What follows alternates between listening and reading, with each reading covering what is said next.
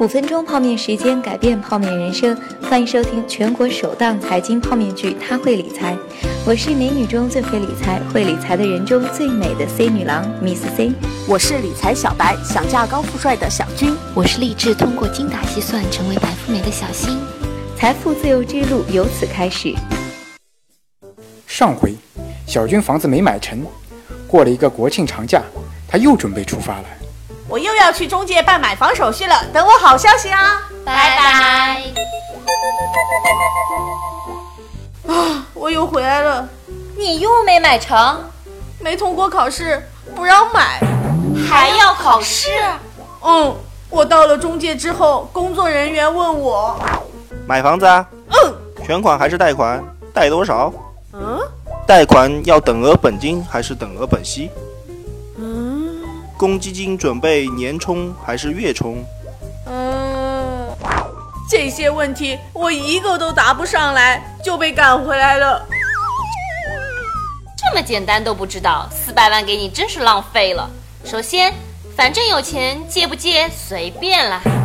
其次，等额本金和本息差不多，随便啦。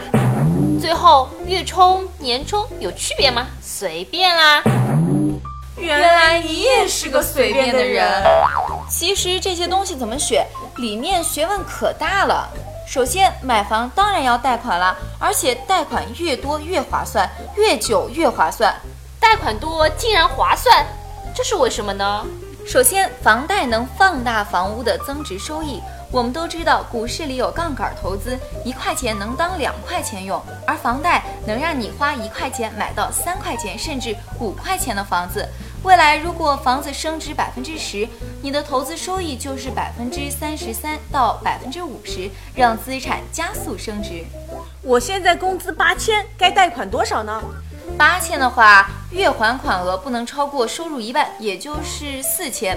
按照现在普通商业贷款基准利率贷款三十年计算，最多能贷七十三万。只剩四千了，不够我吃怎么办？正好减肥啊！其实我们还可以算一笔账。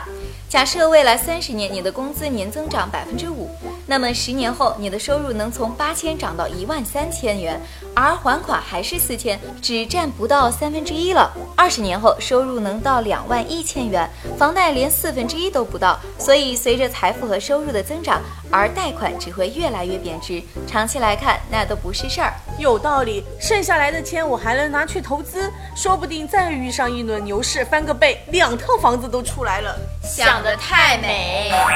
那等额本息和等额本金有什么区别呢？区别可大了。第一，等额本息月还款额始终相同，等额本金月还款额先高后低，初始还款压力较大。例如，贷款八十万三十年，等额本息月还款四千三百八十一元，而等额本金头几个月要还五千六百元以上，所以相同的还款能力，等额本息能贷到的钱也会多一点儿。压力好大啊！不过，等额本金也有好处，能减少利息支出。仍以八十万商业贷款三十年举例，等额本息要还七十七万利息，而等额本金只需要还六十二万利息，相差十五万呢。一个压力小，一个利息少，好难选啊！其实也不难，想多贷点儿就选等额本息，想压力小点儿还选等额本息，想总体省钱就选等额本金。我选等额本息，少还点儿，我们每个月还能多聚几次餐呢。照你这么说，公积金也要选月充？也能少还钱吗？那当然。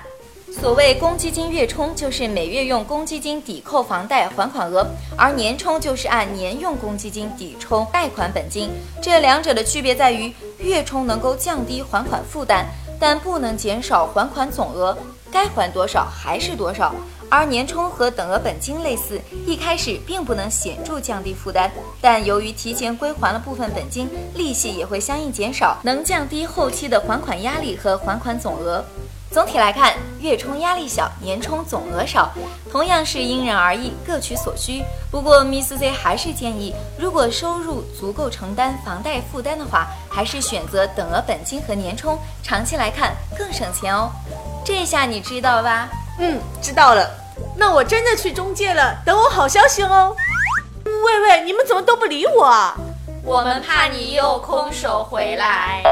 别小看几个简单的选择，长期来看能为你省下十几甚至几十万的利息。好了，美丽女人她会理财，本期的节目就到这里。老样子，别忘了加 Miss C 的微博、微信，赢取 L 杂志和华夏理财杂志的全年免费订阅，还可以到爱奇艺收看同名网络剧《Miss C》等你哦。